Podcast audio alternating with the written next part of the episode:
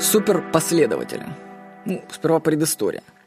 На следующий день после того, как написал заметку относительность цены, зашел в маленький книжный магазин около железнодорожного вокзала в Сочи. И там рука сама потянулась к книге Николаса Ловела «Кривая спроса. Как умные компании находят ценных клиентов».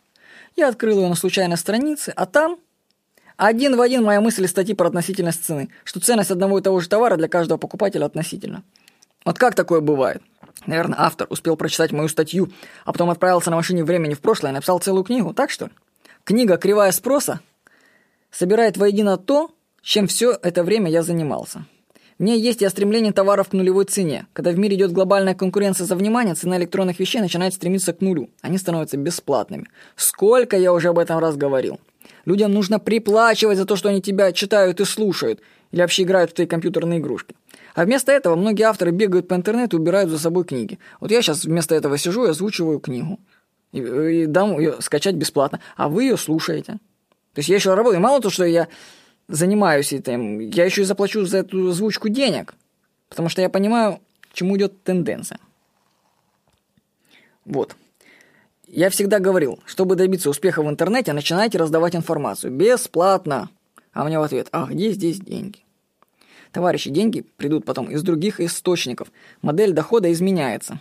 Автор книги «Кривая спроса» предлагает сперва набрать базу последователей через бесплатное. 90% из этой базы ничего тебе платить не будут, но они помогут распространению информацию о тебе.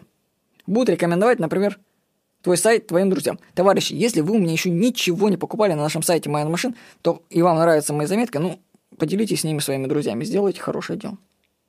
Вот. А оставшиеся несколько процентов будут что-то у тебя покупать в пределах, конечно, средней погрешности. Будет группа, на мой взгляд, она меньше 1%, так называемых суперпоследователей, суперфанатов.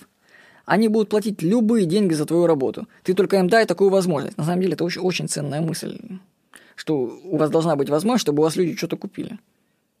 Они с радостью купят, ты только дай. С явлением суперпоследователей встретился впервые на нашем сайте Mind Machine. Есть клиенты, которые покупают все товары, которые мы выставляем. Например, они могут купить себе радионики за сотни тысяч рублей. Спокойно. Кстати, большая им признательность за это. Именно суперпоследователи и финансируют бесплатные проекты. Пример получения денег с бесплатного вы можете найти в компьютерной индустрии.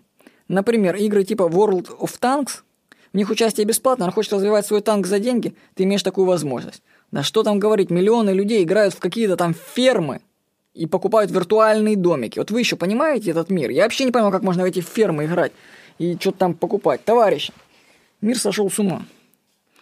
Время изменилось. Хотите сделать свое дело в интернете, начните как можно больше раздавать бесплатного. Я даже рекомендую доплачивать посетителям за просмотр вашего сайта. А люди, между прочим, и доплачивают, когда покупают рекламу и рекламируют свой сайт. Так я ежемесячно выделяю деньги на наполнение сайтов. Например, я выделяю деньги на добавление роликов на сайт Radio TV. Не, ну можно сказать, что это инвестиция, но доход сайта у меня нулевой, и меня вообще, вообще не волнует это совершенно. Или на b17.ru мы отдаем психологам половину наших доходов с рекламы, показанной на их статьях. Можно сказать, что мы включаем обратный поток наличности. Сейчас, чтобы много получать, нужно прежде всего отдать. Начните с бесплатного, затем наберите базу. У вас со временем появятся суперпоследователи, а вы им предложите дорогие товары. Вот еще пример. Когда я писал заметку, через несколько дней в Сочи стартовал впервые в России Формула-1. Цена билетов на трибуны начиналась от 11 тысяч рублей, а билеты в VIP-зону, это поддок-клуб, стоили уже около 220 тысяч рублей за три дня. Я вам скажу, что у меня даже промелькнула мысль туда сходить. Я уверен, что их все раскупили. Там было не протолкнуться. Если вы посмотрите на многие виды бизнеса, то найдете в них дешевые товары, средние и ультрадорогие – Скоро даже среди материальных товаров должны появиться бесплатные, а затем товары даже с отрицательной стоимостью, за которые вам будут приплачивать. А бизнес сделают супер последовательно. Всего хорошего. С вами был Владимир Никонов.